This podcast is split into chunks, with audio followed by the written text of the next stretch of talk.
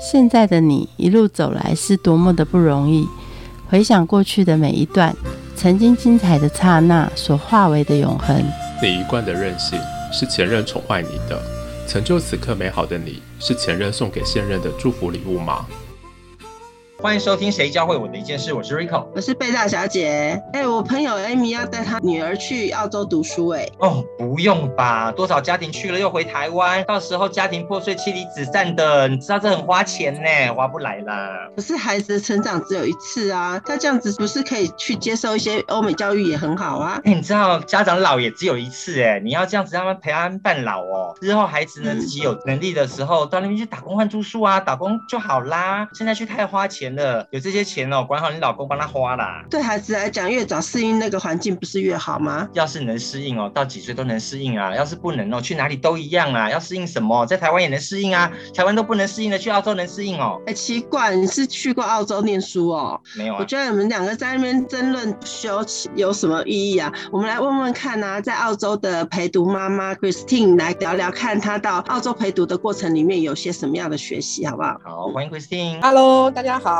为什么会选择去澳洲啊？不是很酷炫的，应该去美加吗？不然去阿拉伯也可以呀。我觉得这可能跟我的背景是有关系，因为我是之前在台湾做记者，后来就转去做猎头公司，专门做金融。然后我帮跨国猎头公司在上海成立了金融的猎头。刚好就在我其中一个候选人，他是台湾人，但是他具有澳洲移民身份，他也来了上海。我们两个就在聊天，他最后放弃了上海一个很。高的高薪，然后回到澳洲去带小孩去念书，他就跟我分享，首先第一个，即使是你不是澳洲公民，你也没有澳洲身份，但是你付的国际学生的费用跟我在上海付的国际学生的费用几乎是一半。我们来这边大概就是付台币三十万，可能在台湾就是念个光仁的国际部吧。但是问题是，你可以在这边有全英文的一个教育，包括小孩子自己上街去买菜、坐公车问路啊，跟客。服打电话，这个都是可以用全英文，这是当时我们来第一个目的。第二个原因是因为我那时候外派到上海的时候，最后三年的时候，大概是呃五六年前吧。就那段时间我在上海的时候，PM 二点五非常严重。我的小孩每天就是六点钟要起床，六点半吃完饭，然后背着很沉重的书包要赶到学校去刷题目、刷数学。刷完之后戴 PM 二点五的口罩，然后又在 PM 二点五将近五百的一个环境之下去做早操。那即使我要帮他请假，请了两天，学校说不可以，这样子的话让其他孩子会说话，所以我就觉得说，而且那时候我看台湾那个时候空气污染也很糟糕，然后我小孩已经吃了好几年的抗生素了，我自己的心情也变得很差，因为我那时候看不到阳所以我就选择了一个气候最好的啊。就是澳洲来这边，那我选的就是澳洲的阳光之州昆士兰州，然后也是在台湾人最多，还有华人很多的布里斯班。我没有选择墨尔本，也没有选择移民很容易的加拿大，是因为我真的觉得我太怕冷。我觉得如果家长自己吃受不了，小孩子也会受不了，所以我就选择在布里斯班，目前已经待了三年的时间。这个很像我们在画梦想版呢，画下去之后开始打计算机的时候，就发现哇，我怎么需要这一大笔钱啊？这一大笔钱从哪来呢？呃，我觉得我们比较 lucky 的是，可能是因为我那时候在上海，房价还没有很高的时候，我就逼自己买了一个房子。很快的时候就是脱产了之后，我就把它卖掉，我就是用那笔钱带小孩出来，在跨国公司工作。其实薪水虽然不错，其实压力也很大，大到最后我就可能要吃安眠药过日子。所以我不知道是不是大家俗称的中年危机吧？呃，我真的觉得那时候我很累，我真的很需要休息，我的身体也出了一些状况。后来我就思考一下，我就决定我要给自己一个 long break。我就想说，就算我们当时来念语言学校好了，然后我们就先出来试试看。没想到澳洲的这个教育让孩子非常喜欢，他就一直说要留下来，因为他觉得在这边的教学方。是他喜欢，他甚至于因为老外大家都知道嘛，数学不好，老师算错了，他还可以可以上台去跟老师讲说你这边算错了，然后获得老师那种很肯定的眼神。在台湾或者是在上海，如果你要去指正老师的话，你可能就马上会有遇到一些对批评眼光。老师在亚洲教育是不容被 challenge 的。他就觉得说在这边就是教学是一个平等的、双向的，而不是就是弯位的。他很喜欢这里的教学的模式，他很喜欢大家鼓励上台去做 project、做 present，甚至于譬如说，我看他们小学六年级的题目，澳洲的议会的制度，就是你要上网去告诉我们说，澳洲议会的议员是怎么选举出来，他们责任跟义务是什么，他们将来要怎么被人们监督。到了七年级，可能就是说要探讨校园暴力，哪一些是什么样的校园暴力，你可能遇到校园暴力是什么，你要怎么样去预防，然后你要怎么样去解决这些问题，用很多的方式让小孩子自己去思考，而不是选择题一报告校长，二去找警察，不是这样，他们就是很 open 的方式，然后让大家来做讨论，这是他喜欢的一种模式。所以每个人到澳洲之前都会可能会上网做功课啊，或是东打听西问的，真正来到澳洲住下来又是另外一番挑战。在你住下来这三年当中，你实际去探访了哪些事情，收集哪些资料，以及你觉得哪些其实是雷区，并不像大家想象的那样。澳洲的低龄留学嘛，哈，才会产生我们这么一个特殊产物，叫做陪读妈妈。我先跟大家介绍一下什么是低龄留学，就是只要是英国、呃加拿大、澳洲、好纽西兰留学，都是所谓的大学才出去留学。但现在有很多低龄留学，就是你只要从小学一年级开始出去留学，但前提是你要家长可以监督。那到了国中的时候，如果你是国中再来，那你可以住寄宿家庭。刚开始来的时候，你会觉得很漂亮啊，这边空气品质很好，风景环境很好。我觉得说实话，我觉得我们这群披荆斩棘的陪读妈妈，其实是很多人是一个英文都不会，只会讲 Good morning。你们一定要先去做好心理准备，不要说啊，反正爸爸常常不在家，那也都是我在家里面当 housewife，所以我来这边澳洲当 housewife，跟我在中国或者我在台湾当 housewife 有什么不同？还是有很大不同，因为你在这边你可能没有朋友，你可能没有亲人，然后所有的语言都不通，你就变哑巴吃黄连，有时候你会有苦说不出。即使你想要 asking for help，然后澳洲人也不一定帮你，但是因为语言的关系，你不会说，你就是遇到了问题。所以我觉得第一个你够不够坚强，我觉得这件事情是非常重要的。像我就遇到了一个来自于上海的一个妈妈，她虽然是上海人，有上海户口，家里面的环境也非常不错，因为上海是念到六年级就开始要进入国中，她在小五之前成绩都太差了，没有很好的学校可以念，所以他们就只能够过来。还好她念的是市中心的，所以她第一个她也不开车，她就交通就会是个很大的问题，所以还好她住在市中心附近的一间还不错的学校，她走路去上学，就是走路去买菜都很 OK。在刚开始，像我在澳洲啊，我为了省钱，还有我不知道因为我能不能够适应澳洲生活，在一开始我连车都没有买，我真的是用双脚走遍昆士兰。所以这个东西就是看你够不够坚强，家里面是不是能够沟通好，你们可以异地。因为我们来这边看到有很多夫妻，我去年就送走一个台湾妈妈，他们就是妈妈来这边快得了忧郁症，因为妈妈太想念老公，她没有办法跟老公分开一年的时间，然后她来这边身体状况很不好，然后他的语言又不好，交不到朋友，然后加上现在有疫情的关系，所以他就选择回家。就像前面 Rico 讲了，等到他小孩自己大了，他觉得外面的生活真的比较好，他就去选择再次靠着自己的方式出来。家庭够不够支持？你是不是够独立工作？我觉得这个事情是非常重要一件事情。你够不够独立去在异国生活？这也是非常考验妈妈跟小孩事情。第二个雷区就是我自己的亲身经历。我的小孩子因为曾经在上海念过一年的国际学校，所以他英文算是不错。但是即使是他要来直接衔接澳洲的教育，在刚开始的时候，因为语言班在澳洲是比较水一点，他很快的就别人要两个半年，他三个月就考过了，所以他就自我膨胀起来了，知道吗？我也觉得他很厉害，我也膨胀起来，所以我就觉得，嗯，那我应该把他送到一个华人更少的学校去，所以我们就去了一个私校，那个私校是一个非常小，就大概只有四百多个人的学校，在普里斯班这边算是我们讲的一个稍微一点点精品小贵族学校。可是我们去了那边之后，我们发现到澳洲教育是这样子的，他们很多私校，他们是从幼稚园、小学、初中，就是那四个班一直在一起，所以那边的人感情已经很好，你是很难 break in 进去的，尤其是很白的的学校。可是相反的，我们看他的同学，有一些是中国来的男生，男生就比较不会分小团体，他们就比较会是，你会打电动吗？会。Can you play the basketball? Yes. Okay, let's play together. 他们就自己去玩了。可是我女儿就告诉我说，他们去露营，A 在跟他讲 B 的坏话啊，女生嘛，然后这个 B 女一进来之后，A 女马上就贴过去了，哎，你在干什么？这样，女生会搞一些小团体。我会给第二个雷区，又要特别注意的，就是你的小孩够不够 dependent，他能不能够很快速的打入到一个环境里面去？我觉得这件事情是非常的重要。如果你的小孩子是比较个性、比较内向、比较害羞的人，我会建议你说，其实还不如待在华人学生一定比例的，或是像我们这个学校，它不是只有华人，国外的那个学校也有分很多，有很多是好学校，但它很多华人学生，结果到最后你发现到上课二十五个人，十六个讲中文的，大家都中文讨论，那跟你在国内有什么不一样？那这种就不是我很想要。们后来转到这个学校，就是他的国际学生有来自于法国的，有来自于意大利的，有越南的、Cambodia 的，当然还有很多印度的。所以对他来讲，我女儿现在听印度的口音，听那种亚洲口音，就比我来的好很多。我就没有办法听得懂印度的口音，所以我觉得不一定一定要去往纯白人的学校，这样子其实你小孩子他可能会适应的不良。搞小圈圈不只是白人呐，黄种人也会啊，只要是人都会啊。这主要是教育体制，当你碰到问题的时候，该如如何解决吧？澳洲教育跟亚洲教育不大。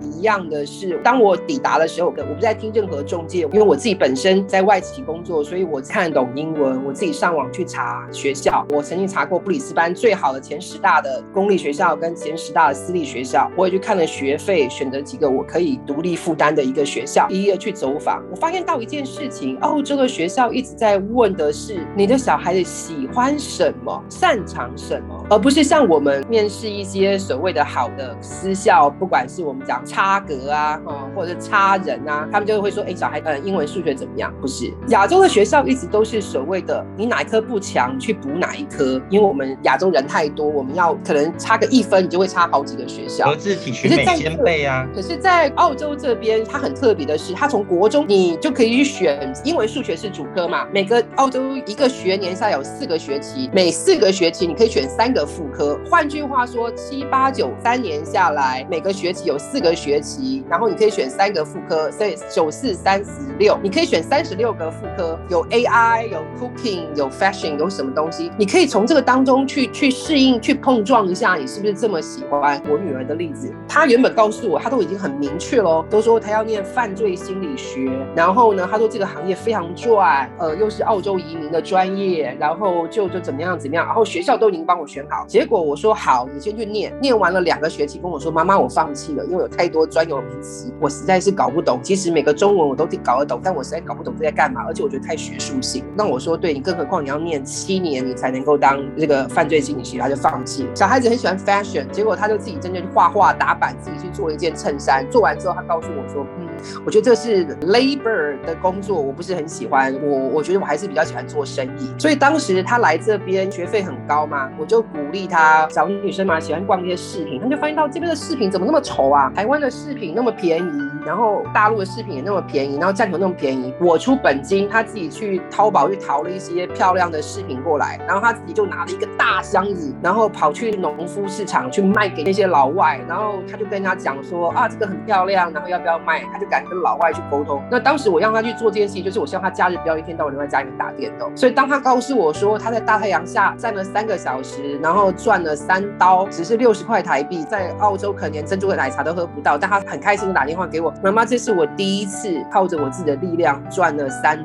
刀六十块台币，我好开心啊！我觉得这边的澳洲教育第三个特色是，他很早从十五岁开始就鼓励孩子们，你们可以去办公班读，因为这边的假期很多。澳洲这边最低的时薪是一个小时是呃四百块台币。如果你到 Christmas Boxing Day，你的一个小时时薪就是一千两百块台币。这么早的打工好处就是你喜欢 finance 康帝，你可以去那边实习，你可以去那边工作。如果你真的喜欢吃，你先去适应看看。我女儿也去中餐馆去工作过，她工作了三个月之后就告诉我说：“妈妈，我千万不要再去。我喜欢吃，但是我不要做餐饮业，餐饮业实在太辛苦了。然后那边的厨师脾气都不好，都会大吼大。”叫，我不要去，因为我本身是做猎头。我在上海跟中国，我都 recruiting 过我的 team。我尤其是年面对那个大学毕业的实习生，我问他们说：“哎，你这个学历这么漂亮，上海这么好的学校，你念了快四年的会计，又念了两年的会计研究所，拿到了 CPA，你为什么来跑来做我金融猎头啊？”他说：“Christine，我告诉你，那个都是因为我妈妈要我去的。我其实一点兴趣都没有，但是我拿了这个证照是给他们交差，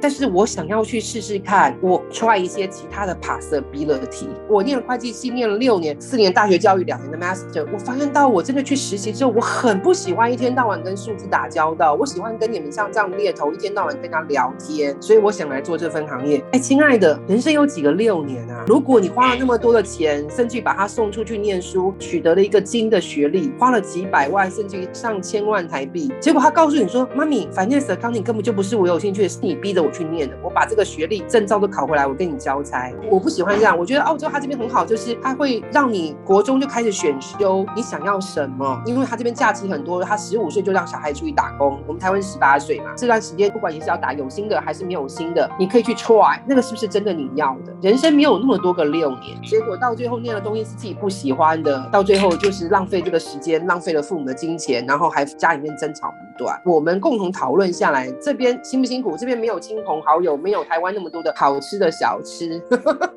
可是我们为什么选择继续在这边？就是因为我们觉得他这个教育制度还是有他一些学习的地方是我们喜欢的，所以我们继续留下来。留下来也有留下来的困难吧？挑战就是调试的问题啊。因为我以前在上海，我是带那种十几个人团队的猎头团队，然后风里来火里去，一天到晚跟 CEO 啊，跟那个跨国老外啊，或者是跟 CEO 聊天，跟那些上市公司的聊天。我突然每天在家里面只看 YouTube 学怎么会烧菜，我觉得我失落感很大，我很 missing。以前在那个 corporate 工作的日子啊，我在这边还是有我的工作，还继续可以做我的猎头的业务，所以我觉得我跟其他妈妈比起来，我觉得我已经好很多。但是我也看到这边很认真的妈妈，因为还有很多很认真的妈妈，他们就直接是陪读签，他们待在家里面实在太无聊了，他们就自己去转学签。那转学签，澳洲这边是可以工作四十个小时的。有些妈妈转去念幼教，有些人转去做养老的相关的工作。如果你是年轻妈妈，你甚至于都还可以申请。移民留下来，而且都是移民的热门行业，你可以选择，都是可以拿到百万年薪，然后很轻松的过日子的。也有一些妈妈，他们是并没有打算要申请移民，但是她觉得她实在是不想留在家里面一天到晚刷剧啊，所以她也去申请了一个那种语言课程，那种台币还蛮便宜的，大概不到五万块。拿到了这个身份之后，她一天可以合法工作是二十个小时嘛，就是你还是可以投。我曾经认识一个上海妈妈，她就买了两间 bubble milk tea，很赚钱，她一年也赚了她将近。块七八十万澳币的收入，然后也也赚了八十万澳币，大家知道是多少吗？一千六百万人民币，他把他学费都赚过来。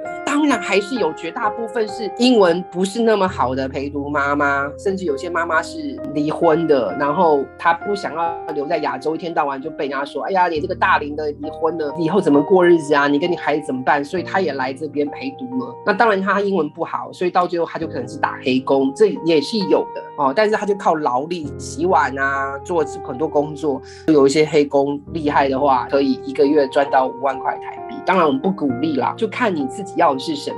那当然还是有很多妈妈就是在家里面继续刷剧、继续煮饭、继续带小孩，也跟爸爸就是每天来，然后来联系感情的也是有啊。所以就看你自己最后你做的选择。他们就纯是念书，纯念书。那有些人就是选择我要再进修，有些人甚至于选择再进修、再创业。那就看你自己你要的是什么。觉得填空了这么多的空白时间，那孩子回来的时候，会不会因为学校的教育还有整个环境不一样了，开始之间亲子间有很多的摩擦和沟通的机会？我觉得我来澳洲啊，最常吵的就是，还有一句我女儿说的话，她现在我后面我都觉得我有点背骨脊梁，不敢畅所欲言。我会叫她去做这个做那个，然后要背单词要干，她就会跟我说：“妈妈，你不要拿亚洲的教育模式，你来了澳洲怎么脑袋还不换？”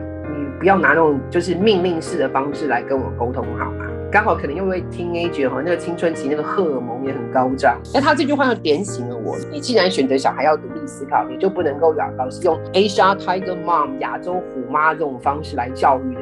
我觉得我们就举个最近期的一个例子，比如说他最近可能英文没有很好很好，那我们就会把这个 report 拿出来说：你对你这学期的成绩满意吗？哦，那他可以说不满意。那你可以告诉我你觉得可能造成原因是什么？A、B、C，针对 A、B、C，你有什么解决方案吗？那我们就一起讨论，不要 challenge 他嘛。你每次我我跟他沟通，我可能都要先压住那个桌子，让我自己平息下来。就来澳洲有一个很神奇的力量，待太久不会发脾气，因为这边速度整个生活都变得很缓慢。所以有人说在澳洲待久，人会我不知道开玩笑，有人说会变笨，但是我觉得其实上是你人不会很太躁，你会慢慢静下心来听一些事情，然后我们就会跟他沟通，最后我们就找出一些 solution。然后我说好，那我们就把它写在本子上，请你签字画押。我们这个学期就照这个方式做，如果做的 OK，你成绩也进步了。那我们就把它移开，如果不行，我们再加强，好吗？他说好。沟通模式，你如果真的觉得你自己不适应，我觉得你给你自己一年或者两年的时间，你觉得你还是不适应，那你就早一点回去。因为待太久的话，小孩的中文的能力会退步。我好几个台湾妈妈，他们过来，他们就发现到，当时是为了陪老大过来，因为老大可能在学校跟老师拍桌子啊，或者是成绩没有考好，然后就顺便把老二一起带出来。结果老二是一年级或者是二年级来的，现在基本上英文就真的就是跟 A B C 一样，但是中文就不是很行。在这样的一个情况之下，这边的陪读妈妈们，你们就要花点心思，就是一旦。小孩子是很早来，他的中文丧失能力非常快，那你可能就要定期的帮他去找多的那种 A P P，就是在家里面可以有系统的有华人老师专门在教你这种中文，或者是你自己就要。我有看到一些台湾妈妈，甚至就定期的空运海运把台湾的中文课本拿过来，然后自己在那边帮他上课教中文，我们都会嘛，这毕竟都是我们的母语，对吧？可能教英文我们可能就不大行，所以这个部分他就会规定说，你小孩回家跟我讲中文，每天你要花一个小时来学习中文，就真的就这样帮他上课，然后来弥补这样的一个缺失。所以我觉得这个东西就是一定也有他需要你再去 alert 的地方，然后提高一下，这是不是你要的？如果你要陪到什么时候？接下来有什么打算？这个陪读签证是到小孩子十八岁嘛？我们还有就是两三年的时间可以在这边继续的工作。我是这么安慰自己的啦，人生嘛，你有几次可以在一个国家？我曾经在台湾。工作生活了三十几年，然后我也去上海工作了七年，然后现在我来了澳洲，也生活了三年。我常常有时候会告诉我自己说：“哎呀，如果我下一刻我进了棺材，我眼睛一闭，我其实这个东西方的文化我也体验的蛮多，也蛮好的。这个人生嘛，就是有不同的这个可能性。还是有看到，即使是这样的文化不同，那小孩子还是有他学习到的一些地方。他的上网搜索能力比较强，他会去独立思考一些事情，他不是。只是仰赖老师跟家长的统一答案。那最后，我也想跟很多妈妈说，我想讲几件事情，不要因为为了英文好，然后就一定要把小孩早点丢出来。其实亚洲教育它还是有它自己的好的地方。如果你的小孩子是很需要被 push 的，其实我觉得搞不好你留在亚洲是很好。但是如果你的小孩就是没有办法考一大堆考试，他喜欢动手去做，我觉得相反的，你把他早点带过来，然后趁着你还年轻，你甚至于可以考考虑要。不要申请一个永居的身份？因为在澳洲的蓝领，其实我们看到水电工跟很多的木工，他一年可以赚三四百万台币的都有。那当然我知道台湾有些很厉害的水电也是可以赚三四百万台。我的意思是说，这是一个很普遍的现象。蓝领在这边，包括主厨都是很被尊重的这个行业。那所以还是看看你自己的小孩是什么。如果你的小孩真的就是很喜欢读书，然后他自己也很适应，我觉得你就在亚洲，然后到了他大学，他真的。很确定他要干什么，然后你再决定你要不要花这笔钱，因为这个是一个很烧钱的一个工作。学费如果念公立的，一年是三十万，各位你要想想看，包括这边的物价很高，所以你一年下来就是母女两个人加起来，如果你没有个一百五十万，你是。然后你要一连住六年下来，我是觉得你是要长期考虑，而且最重要，你你小孩一旦就是国小、呃国中、高中就开始念，那他已经回不去亚洲的这种教育体系了，那势必要在国外念。那这个时候，包括大学的学费这样加起来，你没有个一千万。我觉得你就不要来。那当然，你也可以选择来这边，就是转学生签证，再赚所有的学费，小孩赚，妈妈一起赚。我们看到有很多家庭也是这个样子。那当然也是重新开始，重新。但是如果你在台湾本来就是就是还可以适应很好，儿孙自有儿孙福，等到他自己想要去的时候，就让他再自己出来。这是我想跟大家分享。澳洲陪读的过程当中，教会你什么一件事情？生活上面哈，对我来讲，我觉得最大的改变就是，我觉得这边的人。非常重视运动，坚决假日不工作，对，能不工作就不工作。因为这边澳洲退休年龄是六十五岁嘛，所以基本上他们非常非常知道一件事情，就是说你没有良好的健康，你工作不到六十五岁。我不知道 Rico 有没有那种感觉？我现在四十七，我觉得我体力真的跟四十是差很多的。他们很多一大清早五点多就可以跑去健身房健身，就很多地方这样。然后再来第二个，他们坚决都是 life balance，life balance 就是。就是很重要的一件事情，就是他们一定要有很足够的休息，因为他们知道，就是如果你你不想让你老了只是留在家里面刷剧，我知道很多亚洲人都很喜欢，就是我前面二十年工作辛苦一点，我有房子了，我有车子了，然后我小孩也念完书了，然后我就可以退休了。可是他们在这边感觉就是十八岁以后就想要把小孩给踢走啊，因为在这边就是十八岁以后，小孩子你念大学的学费就政府是零利率帮你小孩念大学。然后小孩有收入的时候，学生才开始要去还这个学贷。这个教育部也可以听一下啊，这个是一个我觉得一个很好的一个政策。所以对他们来讲，exercise 运动还有休息 life balance，我觉得是我一个嗯曾经在亚洲工作快二十多年的一个很大的感慨。因为我觉得我在亚洲我就体力透支太多，所以为什么我会撤过来？我真的觉得从他们身上我看到不同的生活的可能性。人不是只是要一天到晚为了房贷。为了小孩而工作，人的时候可以为了自己想想看自己到底要什么样的生活。谢谢。节目的最后，一起来听披荆斩棘的哥哥带来的《Call Me by Fire》。我们下次见，拜拜。荣耀多少都无所谓，特别的灵魂有特别的追随。It's my time now，滚烫的灵